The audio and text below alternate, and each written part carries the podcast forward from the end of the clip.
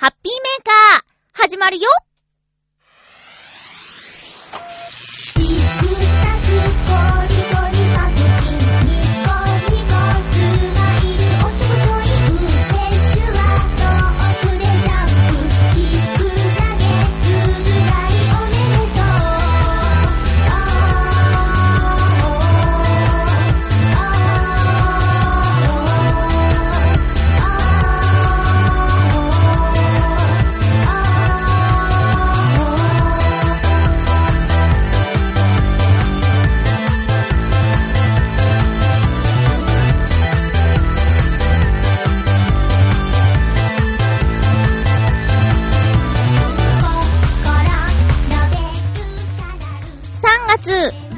日、まゆっちょのハッピーメーカー。この番組は、ハッピーな時間を一緒に過ごしましょうというコンセプトのもと、ちょわへよ .com のサポートでお届けしております。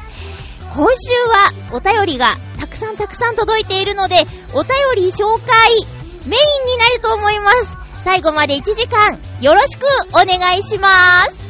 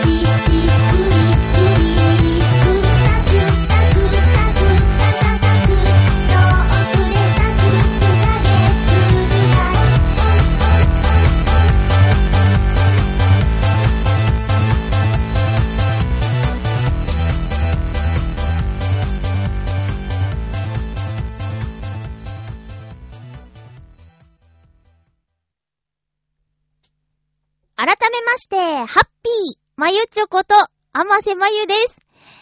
前回オープニングで喋りすぎて、後で時間がなくなっちゃったのかなぁと思ったので、もう早速お便りご紹介していきたいと思いますね。まずは、ハッピーネーム、ヤバトン2号さんです。ありがとうございます。まゆちょ、ハッピー、ハッピー先週の放送、いろいろと、ツボに、ハマりました。え、お笑い流行ネタについて、ダンソンのバンビーノさんは、ライブで見たことあります。おー、お笑いというより、劇な感じで、他のネタも含めて、終始楽しい気分になりますね。かっこ、ラッスンゴレライは5分で飽きちゃいましたが、あー。まあでもね、あの、流行ってるってことは、やっぱりね、その、ツボに入る人たちもいるわけなんでね。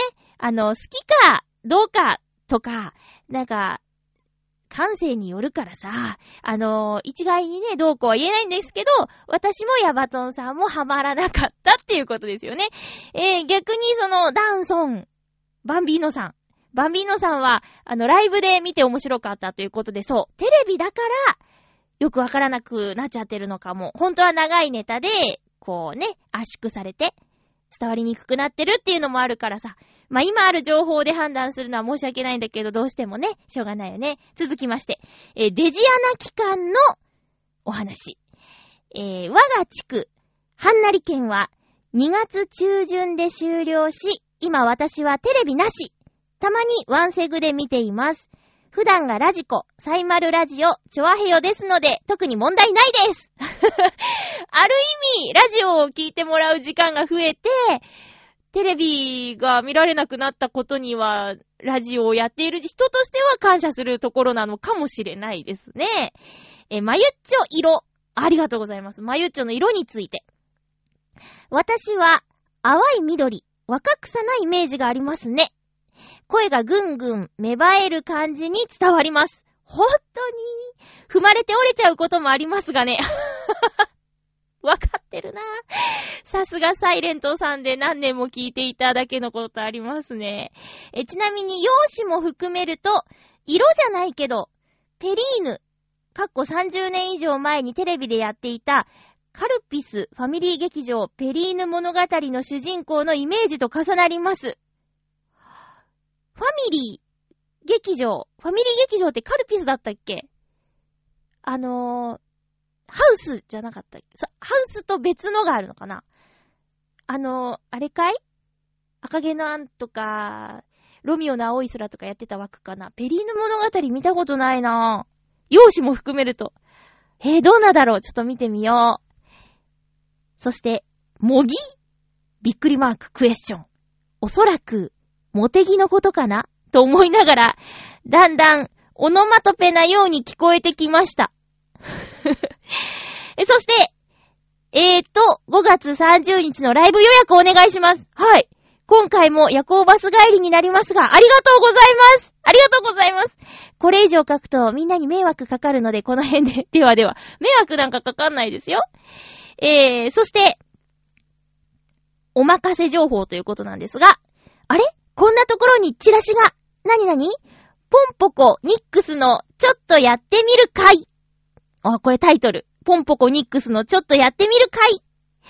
えー、4月3日金曜日19時より東京四谷三丁目で行われるらしい。詳しくは、カツラポンポコホームページ参照以上、宣伝告知でした。ヤバトン2号さんありがとうございます。ポンポコちゃんが、東京で、落語をするのかい？金曜日か。金曜日な金曜日か。頑張ったらいける感じかな。夜勤前に行けるかなって感じかな。ええー、でもさ、だって普段は関西方面でね、ご活躍なんだけど、だからなかなか関東では、ポンポコちゃんの落語を聞くことができないんですけど、ねえ、たまにしかない機会だからなんとか行きたいなと思っております。4月3日金曜日19時四谷三丁目。皆さんお時間あればぜひ行ってください。あの、前のコミュニティ放送局からのお友達で同い年で、えー、今落語家として頑張っています。で、ヤバトンさんはね、ちょこちょこ見に行っているそうなんですけど、レベルアップ、すごくしているそうなので、私も楽しみです。最後に、落語を聞いたのは、大阪旅行の時に、突然、サプライズ訪問をして、聞いたのが最後なので、3年4年ぐらい経っちゃうのかもしれませんが、楽しみですね。4月3日金曜日手帳にメモります。いろいろとありがとうございました。ヤバトン2号さん。えー、頑張りまーす。色とか嬉しいですね。私緑好きなんですよ。だから、若草色、若草色、若草色ね。若い、若い、えへへ。さあ、まあ、踏まれて潰れたりもします。その通りでございます。えー、続きましては、ハッピーネーム、青のインプレッサさん、ありがとうございます。まゆちょさん、ハッピーでございます。ハッピーでございます。さて、先週の放送でごめんなさいがあります。おー、まゆちょさんが言っていたのが、もぎ町ではなく、もてぎ町が正しい名称でした。あ、さっきヤバトンさんがおっしゃってたやつね。ごめんなさい、私。青のインプレッサさんが車好きなのに、モテギをまだ覚えてません。すいませんね。ちょっと地名難しいね。もぎけんいちろうさんのもぎなんですけど、あれ、モテギとも読むんですね。えー、まいちょさん聞いてる方すいません。ちゃんとカナを振らなきゃダメよ。ダメダメですな。あ、ダメよ。ダメダメ。ですな。いや、もう、できればで、できればで。で、間違ってたら後で訂正してくれたらいいので。よろしくお願いします。ありがとうございます。そうそう、ドライビングシューズは、職人さんの手作りで、ビッププレミアムスイートより高いようですな。へえ。ビップス、プレミアムスイートっていくらぐらいすんの？各3バージョン限定合計90足限定品なので、すぐに売り切れてしまいそうです。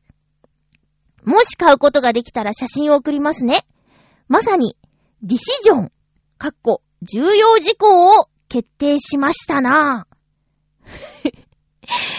青のインプレッサさんにとってはね、まあ、あの、お金のかかる話だから重要事項でしょう。ディシジョン。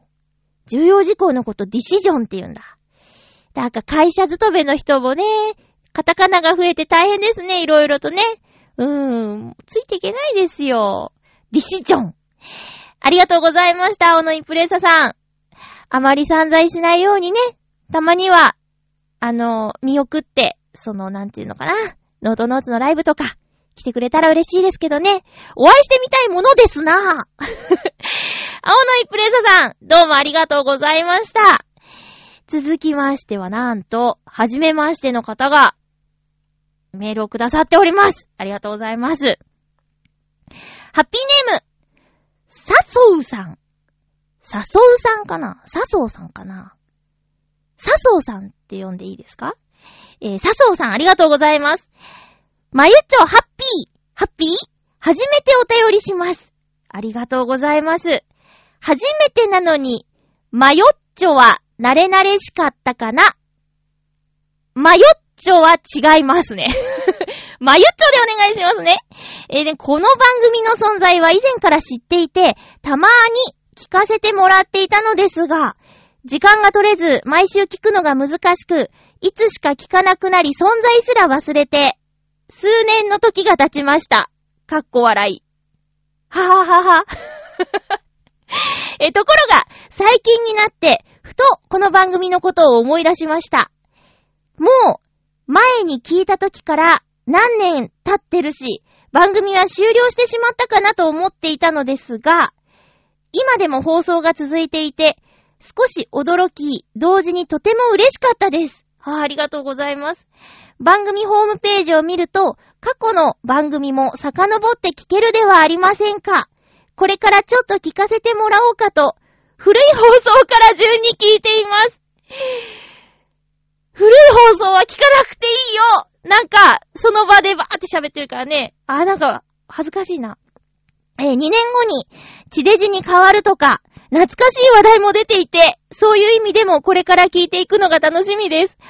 はぁ、今、過去の放送は10本くらい聞いたかな。あれ、そんなに？つまり10時間、10時間もくださったんですね。えー、現在の放送も3週ほど前から聞き始めたので、合わせて13本ぐらい。それで一つ分かったことがあります。なんでしょう。まゆっちょは、漢字に弱いですね。笑い。はい、弱いです。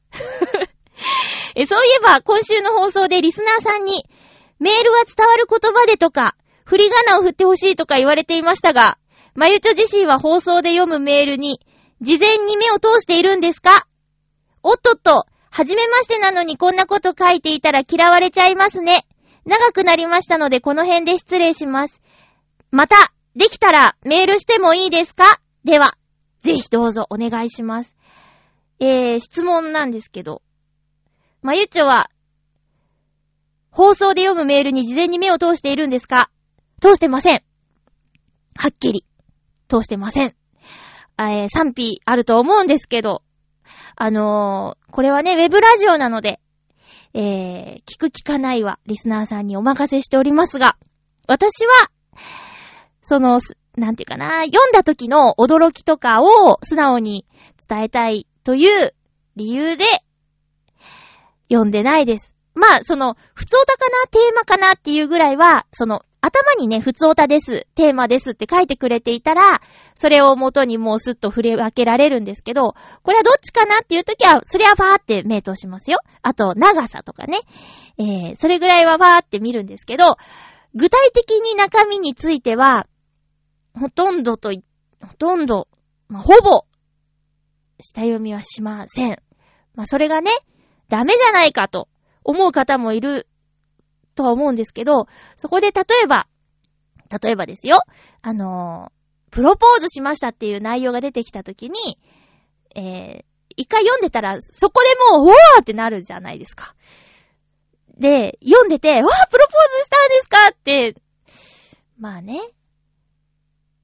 言、言えなくはないですけど、でもな、なんか自分の中では嘘ついてることになって、で、まあ、ちょっとその、下読みなしでやるっていうのは、もうずっとそれでやってきたので、それによってね、漢字が読めなくて詰まってしまうとか、そういうことはあるので、えー、もうそう、漢字が弱いことは、私もね、認めておりますし、認めるっていうか、あの、自覚しておりますので、振り仮名とかお願いしますっていう話をしたんですよ。で、初見なので、あの、なるべくわかりやすい文章でっていうこともお願いしたんですけど、それが、何様だっていう感じだったらもう、あの、そのスタイルをね、どうしようかなっていうのは正直この笹生さんからのメールを結構週の初めにいただいたんで、うわーと思って、久々にちょっと怒られたと思って、怒られてはないか。怒られてはないけど、あの、私のスタイルについて、どうなんですかっていう方が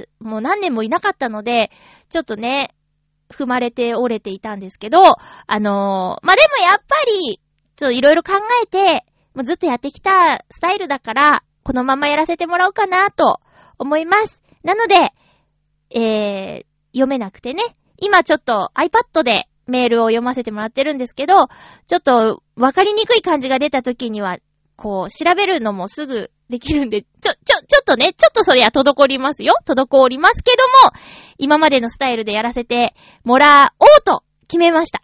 もうこれは下読みをした方がいいのかなとか、すごく悩んだんですけど、まあ、でも、笹生さんのおかげで、あの今まで、スルスルっと来た、えー、毎週のね、この収録が、収録について、もう一回、さあ、改めて、これでいいのかと考えるきっかけをいただけたので、その点は、とてもありがたいと思っております。なので、えーこんなんでよければ、感じが弱くて、あのーその場でわーっと喋っちゃうような、えー音楽も流さないような番組なんですけど、こんなんでよければ、ぜひこれからも聞いていただきたいなと思いますし、メールもいただけると幸いです。どうかよろしくお願いいたします。そんで、前聞いてて、で、忘れてたけど、最近ふと思い出したっていうその経緯、なんでしょうねなんでしょうねなんで思い出したんでしょうねどうもありがとうございます。嬉しいな。これね、前にもそういうリスナーさんがいらっしゃったんですよ。前聞いてたんですけど、ちょっと、なんていうか、就職活動とか、まあ何かしらでプライベートが忙しくて、番組から離れてて、ふと思い出して検索したら、場所は変わってたけど、まだ番組が続いていたということで、えーまたメールしますみたいなお便りをいただいてね。んで、タイトル変えなくてよかったなとか、なんかいろいろと、過去にもね、いろいろありましたけども、今、これでよかったなーって、今こうしてやっててよかったなーって思えるような、また笹生さんからのメールいただいたんで、えー、ちょっとね、悩みもしましたけど、嬉しいメールでした。どうもありがとうございます。これからも、どうかよろしくお願いします。そして、過去放送は、あのー聞かなくていいと思いますよ。多分、こんなこと言ってましたよねっていうメールいただいたとしても、私が覚えてないと思うので、だから、できればなんですけど、今ね、チョアヘヨの他の番組、かなり来てますよ。だからもしお時間許すようでしたら、えー、チョアヘヨのハッピーメーカー以外の番組にも、どうか耳を傾けてみてください。よろしくお願いいたします。本当に、皆さん頑張っているんでね、えー、ぜひ、応援よろしくお願いいたします。あ これ、下読みとか関係ないよね。噛んだからね。よろしくお願いいたします。笹生さん、ありがとうございました。さて、では、テーマのコーナー行きましょう。ハッピートークオノマトペツイッターで、チョアヘヨの番組 PR 係をしてくれているアンさんのおかげで、イタジェラのヨシオンさんが、久しぶりにハッピーメーカーを聞きましたと、イタジェラの中でおっしゃってました。嬉しいことです。アンさんのおかげで、ヨシオンさんがハッピーメーカーを聞いてくださった。で、オノマトペって何？とか言ってたけどね。えーこれからちょっと、ヨシオンさんも、オノマトペ聞いてほしいなと思います。そしてアンさんまた、ちょっとヨシオンさん絡みのツイートをして、ヨシオンさん、ハッピーメーカー聞くように仕向けてください。よろしくね、アンさん。さあ、テーマ行きましょう今週のオノマトペ、改めて言いますと、オノマトペは擬音語、擬態語を合わせてオノマトペというそうです。えー、ワクワク、ドキドキ、えー、ガヤガヤ、にぎにぎ、どんどん、バンバンとか、そういう音、状態を表す言葉ですね。オノマトペ。今回のテーマは、バキバキです。バキバキ。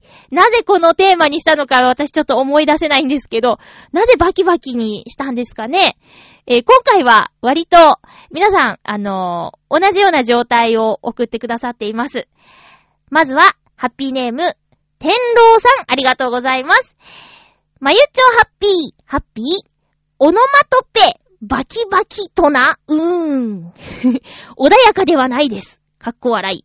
自分の場合、骨を鳴らす癖あったんですが、知人の医療関係からあまり鳴らすと良くないってやめました。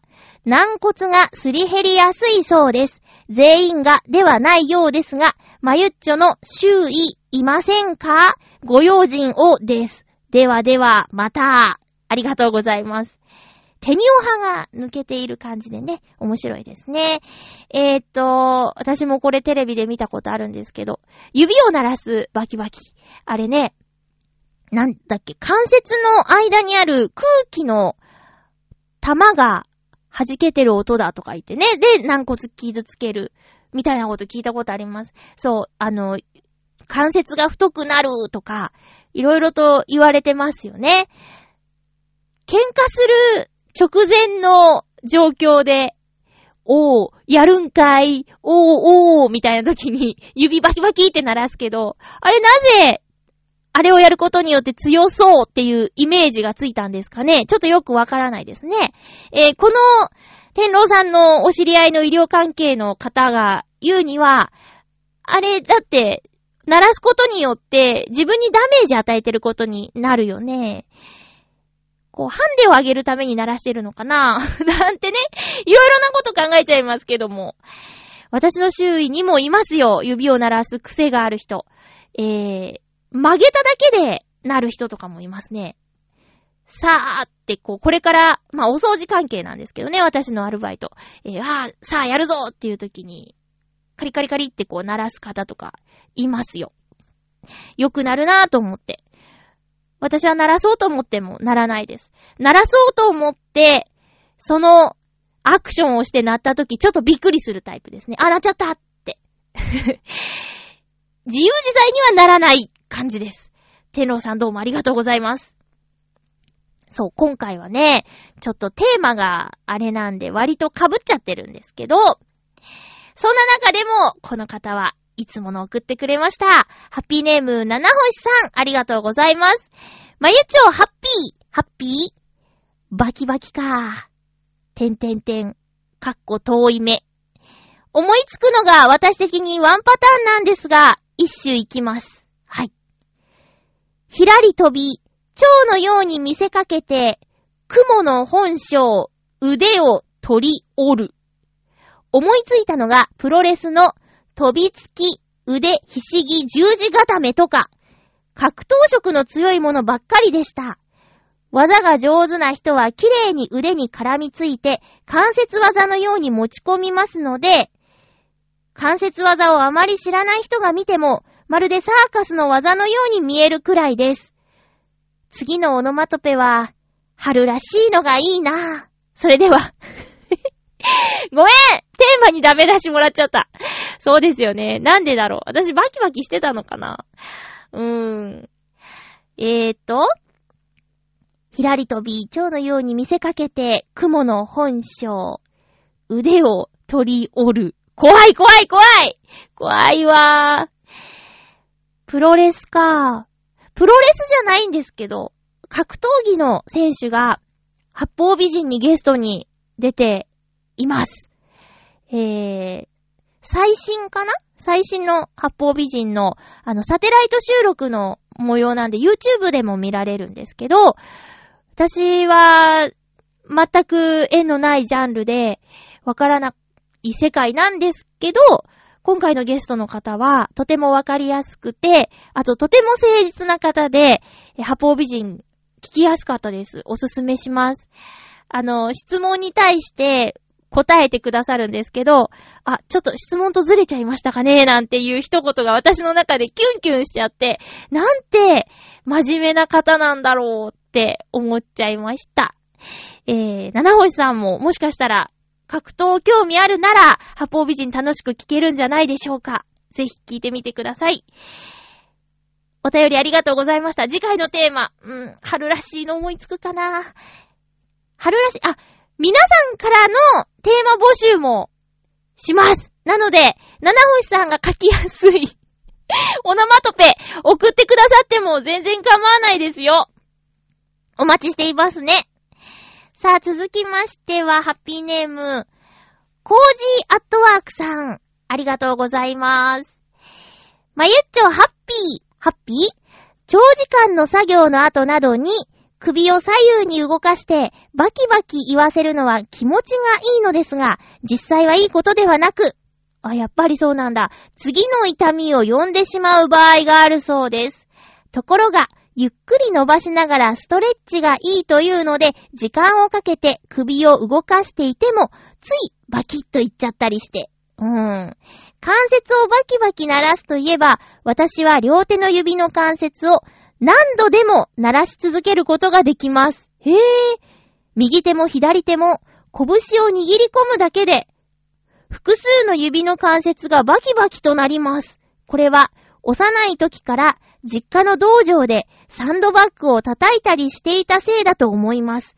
鳴らそうと思わなくても何かの拍子になってしまって、近くにいる人に、あれ？という顔をされたりします。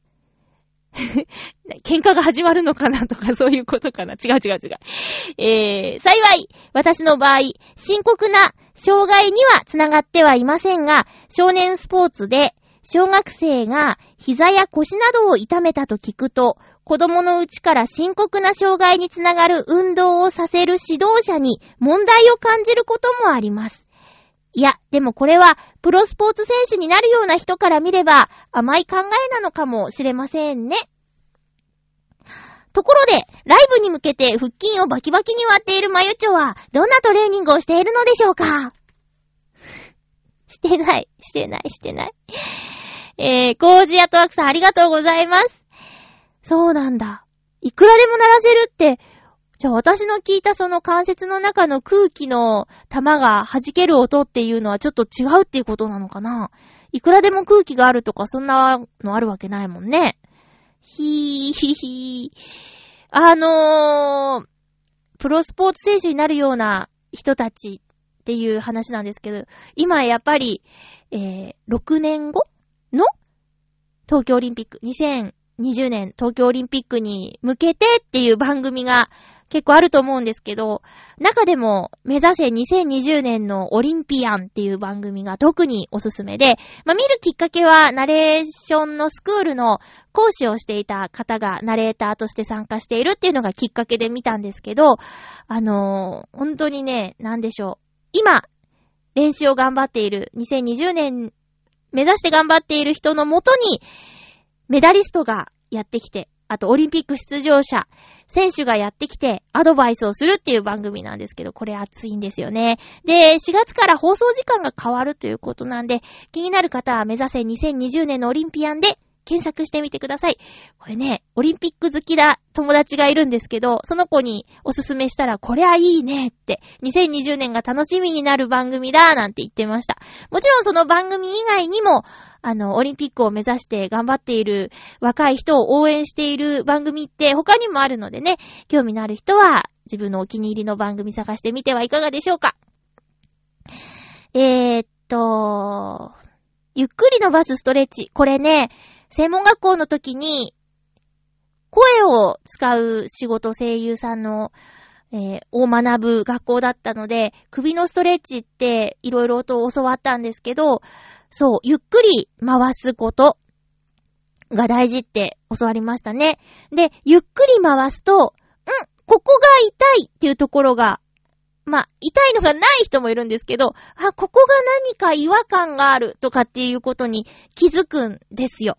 で、そしたら、あの、ちょっと、その角度を戻して、またそこを通過、ゆっくり回して通過させて、あ、いてててっってなったらまた戻してって何往復かその痛いところを、えー、ほぐすイメージで何往復かしてまたぐるーっと回してみたいなことをやってましたね。あの頃、18、19、20歳ぐらいで教わったことは今でも思い出してはやってます。ゆる体操なんてね、当時やってたんですけど、テレビで話題になった時には、あ、ゆる体操だ、知ってる、やってた、なんてね、ちょっと興奮したものです。コージアットワークさん、ありがとうございました。コージアットワークさんもサンドバッグをね、叩いてたということで、ハポ美人ぜひ聞いてくださいね。えー、続きましては、ハッピーネーム、テーマ、テーマ、えー、っと、キヨキヨさん、ありがとうございます。まゆちょさん、ハッピー、ハッピー？今週のテーマ、バキバキですが、うーん、なんでしょうね。てんてんてん。同じ姿勢、同じ姿勢をしていて、体が固まってしまう感じでしょうか一日中寝てたり、長時間パソコンで作業したりしていると、体がバキバキに固まってしまい、体を動かしたくなります。車の長時間運転してると、腰が痛くなりますね。オノマトペ、合ってますかね？ちょっと心配です。全然、オノマトペ自由なんですよ。正解とかないからね。えー、ちょっと話がそれますが、去年の秋頃からなくてはならない習慣ができました。それは、銭湯です。値段は440円。週に一度必ず行っています。いいなぁ。銭湯にゆっくり浸かり、サウナでたっぷり汗をかき、一週間の疲れた体を癒しております。翌朝の体がすごく調子いいんですよね。若い頃の銭湯は体を洗いに行くという感覚でしたけど、年を取った証拠ですね。苦笑。まゆっちょさんは、銭湯は好きですか？ではまた。きよきよさんありがとうございます。きよきよさん、きよきよさんもライブ参戦宣言してくださってますよね。あの、今日、ライブ参戦宣言してくださったヤバトン2号さん、銭湯大好きな方なんで、今度ボーノであったら銭湯談義に花を咲かせてみてはいかがでしょうか私はなんですけど、地元岡山にいた時は近所に銭湯がなかったです。なので銭湯に行く習慣はありませんでした。ただ、おじいちゃんが東京の目黒に住んでいたんですけど、おじいちゃんの家の近くには銭湯があったので、あのー、行ってました。子供の頃はじいちゃんに連れられて。で、大きくなってからはあんまり、そうですね、銭湯といえばそのおじいちゃん家の近くの銭湯しか、覚えがないですね。そこ以外に行ったことがないです。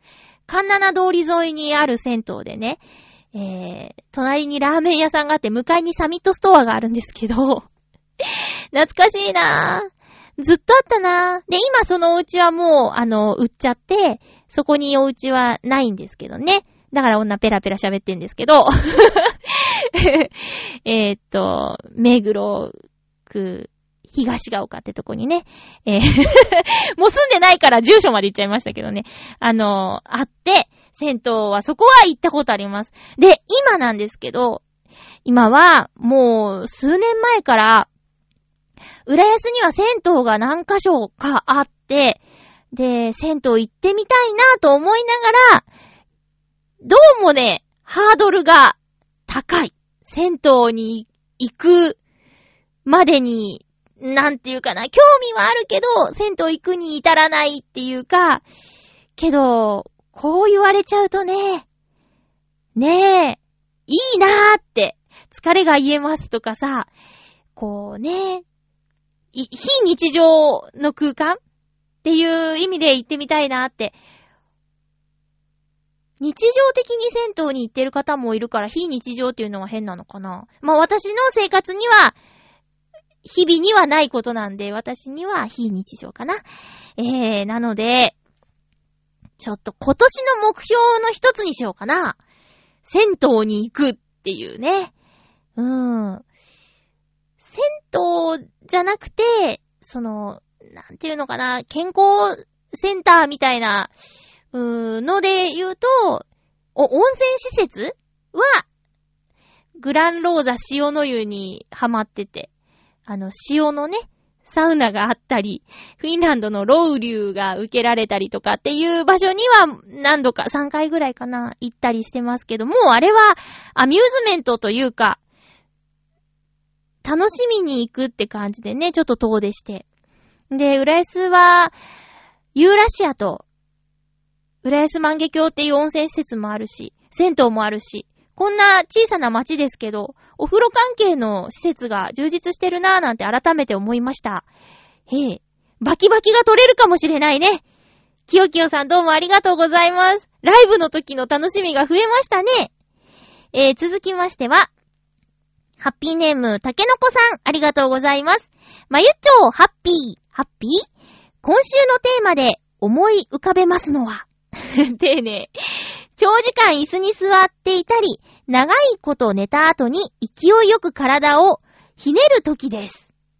うん。えー、肩とか腰がバキバキなるような感覚がします。例えば、長距離バスで移動中に、サービスエリアで降りた時に、背伸びとともに体をひねりますと、開放感も含めて、錆びた体に油を刺してもらったようなバキバキ感で、若干痛いけど気持ちいいみたいな、すがすがしい気分になれますよね。単純に運動不足ですかね笑い。それでは、竹の子さんありがとうございます。わかりますね。そう、鳴らすのは良くないって言われても、鳴らすと気持ちいいんだもんなやっちゃうよね。肩を回したりとかね。夜勤のお仕事の前にラジオ体操をするんですけど、ちょっと前にね、大人のラジオ体操なんて言って、教則本や DVD なんかが出たりしましたけど、ラジオ体操って、すごいね。ちゃんとやると。幸い、小学校とか中学校でラジオ体操を厳しく教わったので、どこをどうやるっていうのを体に染みついてて、えしっかりこう動かせるんですけど、なんか、ちゃんと意識してやると、ああ、ここが伸びてるとか、ここに効いてるっていうのがわかるんですよね。で、意外と難しいのが、飛ぶやつ。開いて閉じて閉じて、1、2、3、ティリリン、ティン、ティリリンってやつ。ジャンプ、あ結構テンポ遅くって、あれかな会社のテープが伸びてるからテンポ遅いのかななんかね、リズムを合わせるのが割と難しいんですよ。皆さん、ちょっと、ラジオ体操改めてやってみてください。まあ、いいのか悪いのか、YouTube とかにもね、ラジオ体操第1とか第2とか載っちゃってますし、あと朝とかね、ラジオでやってたり、テレビ体操なんていうのもやってるので、えー機会はあると思います。ラジオ体操改めて。えー運動も、さることながら、音楽もまた素晴らしいよね。ピアノ演奏だと思うんですけど、大体が。体の動きに合わせて、あのピアノ聴いてると、なんか、あ、いい、伸びる伸びる、みたいな感じの、動きに合わせたというか、そういう音楽でね、ピアノ演奏も素晴らしいなと思いました。ラジオ体操。で、えー、予期せぬところでパキってなったりしてね。うん、あります、あります。同じ姿勢を続けるのは良くないって、エコノミー症候群とかいうやつでしたっけ？まあ、飛行機でそんな長距離乗ることないから私には縁のない話なんですけど、国際線とかだと10時間以上乗ったりすることもあるんですよね。えー、アキラ100%さんがカナダに行ってきた話の中で割と長い時間乗るんだなぁなんてね、あまり身近な話として聞く機会がないんですけど、こう、ラジオで聞くことができたんですよ。カナダ。なんかテレビのロケだったらしいですよ。詳細はまだ言えないとのことでしたけど、お楽しみに。今からアキラ100%さんには注目です。えー、続きまして、竹の子さんどうもありがとうございます。続きまして、テーマ。うん、ハッピーネーム、チャドラーさん。ありがとうございます。オノマトペ、バキバキ。あれ？挨拶なかったっけ？ちょ、一応言うとこ。まゆちょ、ハッピー、ハッピー。オノマトペ、バキバキ。今回のテーマ、バキバキですけど、年なんですかね年なんですかねもうソファーで寝たりすると厳しいんですよね。でもソファーで寝るのって気持ちいいんですよね。あ、寝ちゃったみたいな感じで。でも体は正直にバキバキの悲鳴をあげます。年なんですかねそれでは。言い過ぎありがとうございます。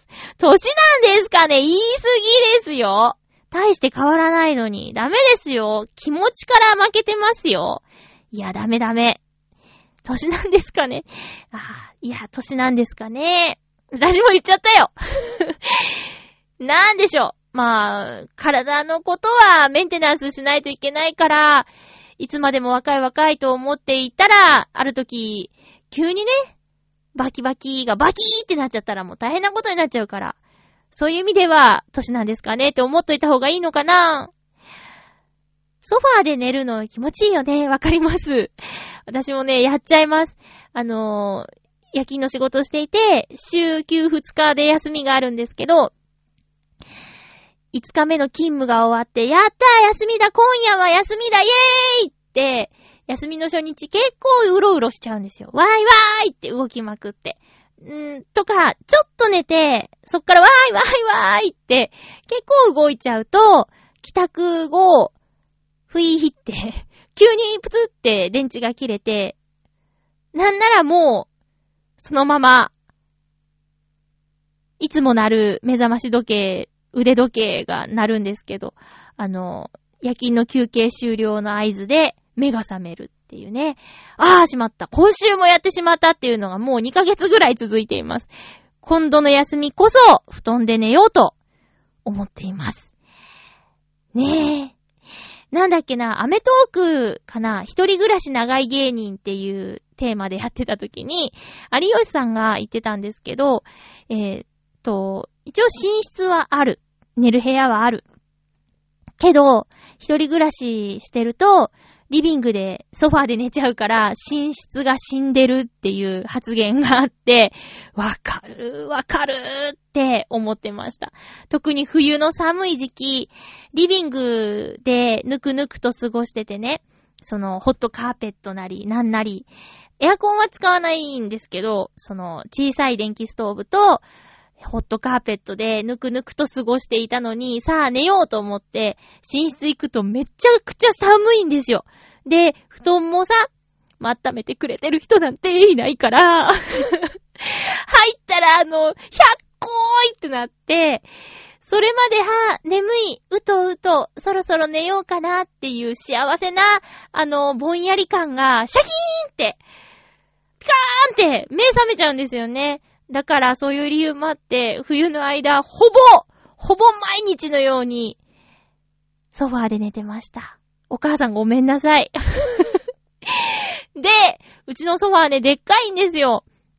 あのー、3人座れるやつで、足伸ばして寝れるんですよね。あかん。だからまあ、逆に言えばお客さんが来た時に、2個目のベッドとしてね、私がソファーで寝ることもできるから、そういう意味じゃいいなと思ってそれにしたんですけど、まあ、悪影響ですね。一人の時にもソファーで寝ちゃうっていうね。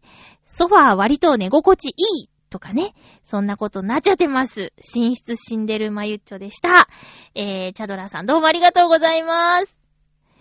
続きまして、こうね、やっぱり体のことでバキバキっていう内容が多くなってしまった今回のバキバキ、私のちょっとね、ちょっとテーマのチョイスミスなんですけども、そんな中、全然違う角度からお便りくださった方がいらっしゃいます。ハッピーネーム、フクロウのキスさん、ありがとうございます。まゆちょさん皆様、ハッピー、ハッピー今回のテーマ、バキバキについて、この言葉は私にとって、やーめーと言いたくなる表現です。笑い。なぜなら、私の中で、これは、剣が折れる時の表現だからです。フェンシングの剣は細くて簡単に折れそうに見えるかもしれませんが、金属製でしっかりと焼き入れされているので、簡単には折れません。そう。リスナーの皆さん、フクロウのキスさんは、フェンシングをやってらっしゃる方なんですよ。確かに、長期間使っていると金属疲労で折れるのですが、それ以外の自己的な原因として、使い手の技量が低かったり、また対戦相手があまりにも下手で、普通ならばそれ以上近づくと危ないという距離から間合いを詰めるなどされると、剣が折れてしまうことがあります。最近では私は自分の技量不足が原因で剣を折ることはないので、何も考えずに間合いを詰めたり、力任せに戦ったりする素人同然の相手と練習して、怪我の発生を回避しようとして折れてしまった時には泣きたくなります。苦笑。というのも、剣が折れた原因が絶対に相手にあると証明することはできないので、修理代を相手に求めることができませんからね。ということで、バキバキは私にとって可能な限り使いたくない表現ですね。それでは、袋のキスありがとうございます。なるほど、これもわからない世界ですけど、あの、剣が折れるとき、バキバキって感じなんだ。ポキッとか、なんかそういう、こう、一箇所がパン、パパンとかさ、なんかそういう感じで割れるのかと思った。バキバキ。バキバキか。結構、なんか粉々になる感じがするね。そうなんだ。まあ、確かに、し、素人同然の練習相手ね。まあまあ、みんな通る道だからね。まあ、しょうがないっちゃしょうがないんですけども、どんななんだろうな危険回避、間合いを詰める。へえ。まあでも、そのバキバキっと折れてしまったかけらがね、こう、ストンと下に落ちるわけじゃないでしょうから、こう勢いがあったりしたらね、弾け飛んじゃうとか考えると、かなり危険もあるスポーツなのかなーって。まあ、剣、剣ですからね。剣だからね。うん。いや、すごいね。確かに、やめてって言いたくなる音ですね。修理代もなんか、すごそうだな。しっかり焼きを入れて、焼き入れするってことは、そんな、ねえ、きっとね、それなりお高いんじゃないかななんてね、思うんですけども。こりゃ、そうですね、聞きたくない言葉ですね。皆さんの、例えば仕事とか趣味とかで使ってるオノマトペ、これは特殊だぞ、まゆちょきっと思いつかないぞ、みたいな変わったオノマトペのお話があったら、テーマに関わらず、教えていただけると嬉しいです。よろしくお願いします。ということで、今回もたくさんありがとうございます。ハッピートークのコーナーでした。ふつおたをご紹介しますね。ハッピーネーム、水なぎさん、ありがとうございます。まゆっちょハッピー、ハッピー？水なぎです。はい。ちょっとご無沙汰です。いえいえ、ありがとうございます。ここしばらく仕事でいろいろありまして、精神的に落ち込んでおりました。かっこ、まだ少し続いているかもですが、少しずつ投稿に復帰できればと思っています。ありがとうございます。無理なさらないでくださいね。先週の放送で牛乳のことがちらりと話題に出ていましたが、我が家では家族揃って牛乳好きだったりします。我が家の朝食は、早く食べられる準備が簡単ということで、毎朝パン食のため一緒に牛乳を飲みます。特にお腹の調子が悪くなることもなく、毎日飲んでおりますよ。しかも、ヨーグルトも毎朝一つ、かっこ、市販の小さなカップのものを食べています。マーガリンも使っていますから、牛乳様々というところです。おー。東京牛乳はもう何年も前から出てますよ。コンビニでも扱っているお店がありますので、何回か飲んだことはありますけど、我が家の牛乳はいつの頃からか、鳥取県の白バラ牛乳です。他の地域の牛乳、ごめんなさい。他の地域の生乳と混ぜたりせずに、ここの生乳だけで作られた牛乳だからというのと、東京でも手に入りやすいからというのが理由です。北海道の牛乳も美味しいのですが、なかなか手に入りづらいメーカーのもありますので、その分、北海道に行ったら、いろいろ牛乳の飲み比べとかしてますけどね。ではでは。水なぎさんありがとうございます。白バラ牛乳はね、覚えてる。あの、一時、牛乳配達をお願いしていた時があったんですよ、実家で。なんか牛乳受けがあって、で、そこに届いてたのは白バラ牛乳だったと思うんだ、瓶の。で、飲み切ったら洗って置いといたらまた新しいのと変わって入ってるっていう感じのやつ。うん。だから白バラ牛乳って聞いて、懐かしいって思った。知ってるーって思った。多分、子供の頃の私と弟に、いい牛乳飲ませて、骨を強くしようとか思ってくれてたのかなーって今思うとね。うん。で、だんだんね、パックの牛乳になってって。ええそ、そんなに、ね、普通のにしようかな、みたいな風になったのかな。子供の頃は、ちょっとでもいいものって感じだったのかな。ええそうなんだ。東京牛乳って歴史あるんですね。最近のものって感じじゃないんですね。私はテレビの情報で、あのー気になって見かけたので、新しい感があったけど、そうか。ずっと東京の方はね、そうでもないんですね。あの、朝ごはんはこれですって決まってる感じがまたちょっと羨ましいなちゃんと食べてるっていうのがね、いいね。パン食で、つって。で、ヨーグルトがあって、牛乳があって。うん。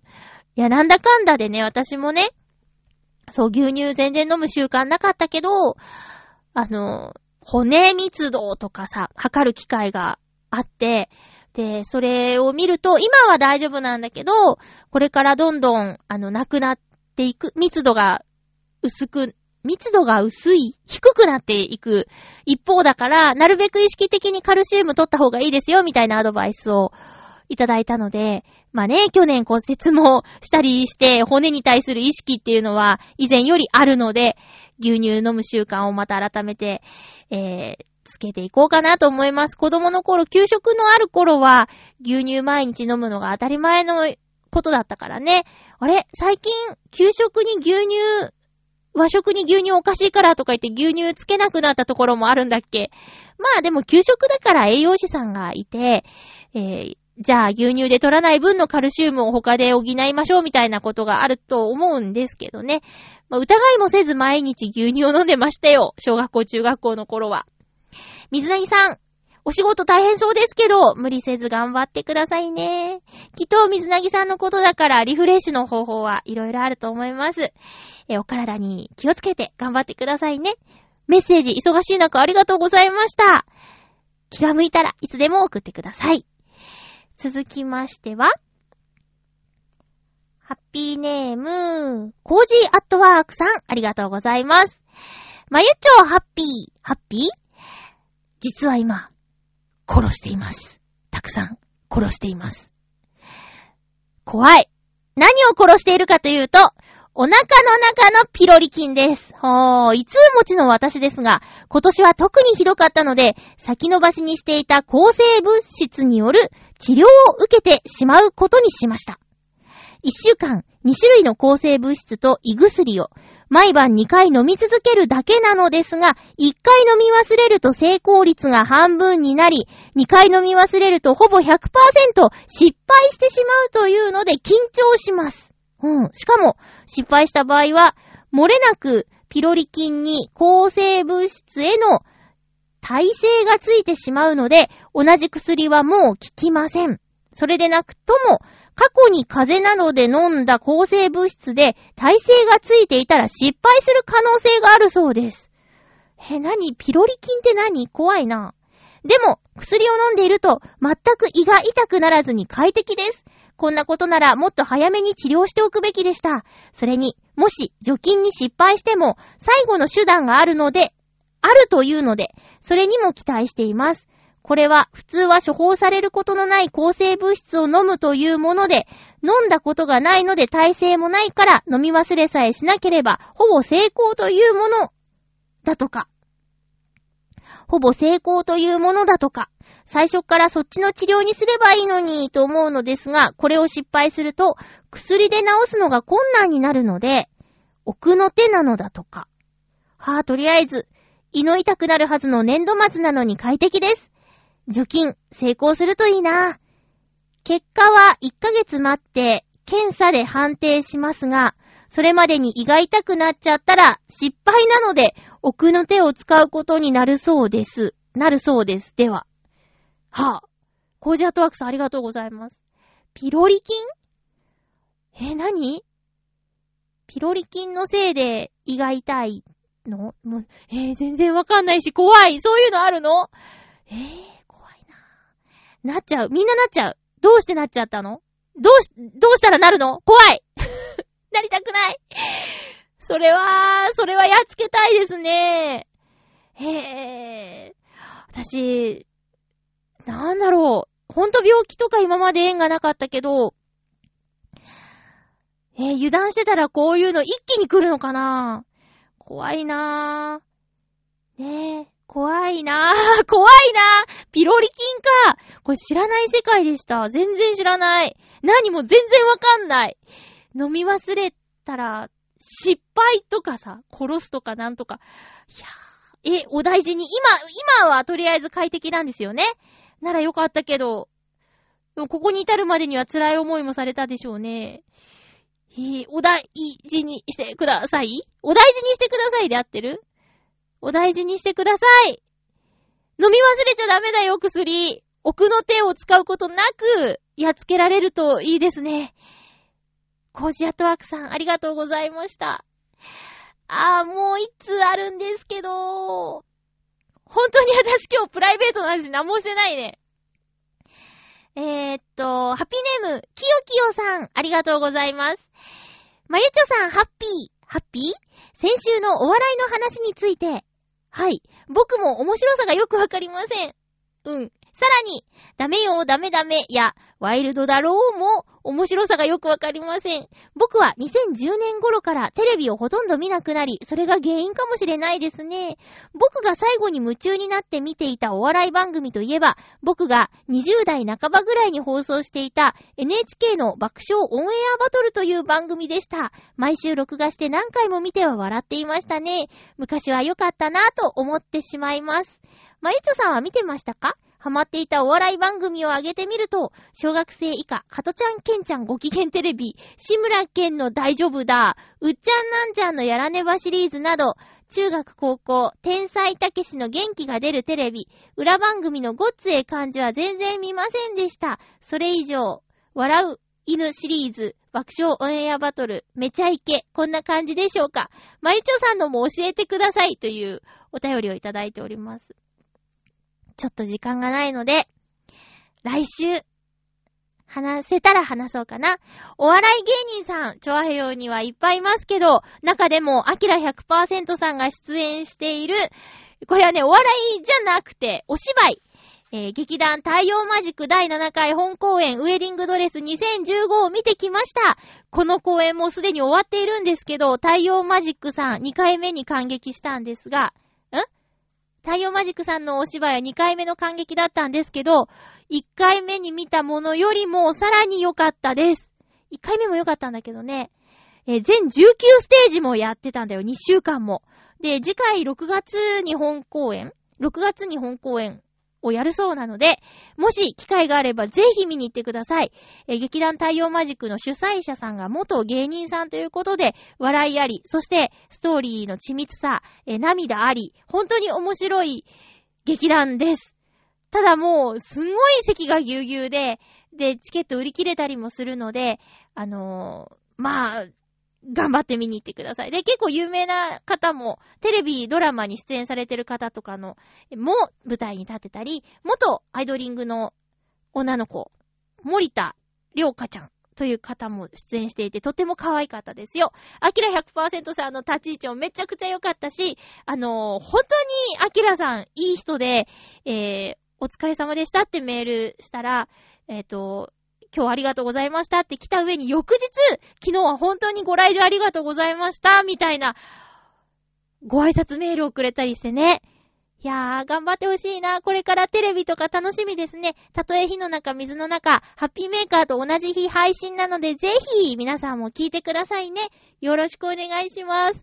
まあ、アキラさんがテレビに出たら、え、僕も、アキラさん知ってるよ、ラジオ聞いてるし、とかってね、ちょっと優越感味わえるかもしれません。本当にお便りたくさんありがとうございます。次回の放送は、えっ、と、3月の24日で収録を22日日曜日にする予定です。ハッピートーク、オノマトペのテーマ、春らしいかはわからないんですけど、うとうと、うとうと、ということで、オノマトペ、うとうとで、皆さんお便りお待ちしております。あのー、未完成なハッピーメーカーなんですけど、よかったら、これからも応援よろしくお願いします。えー、皆さんにね、リクエストなんかしちゃって、ほんとすいませんでした。私も初見でうまいこと伝えられるように頑張りますので、えー、コンセプトでもあるハッピーな時間を一緒に過ごしましょうというところを一番大事にやっていきたいと思います。これからもよろしくお願いします。お相手は、まゆちょこと、あませまゆでした。また来週ハッピーな時間を一緒に過ごしましょう。ライブの席埋まりそうだよ。ハッピー。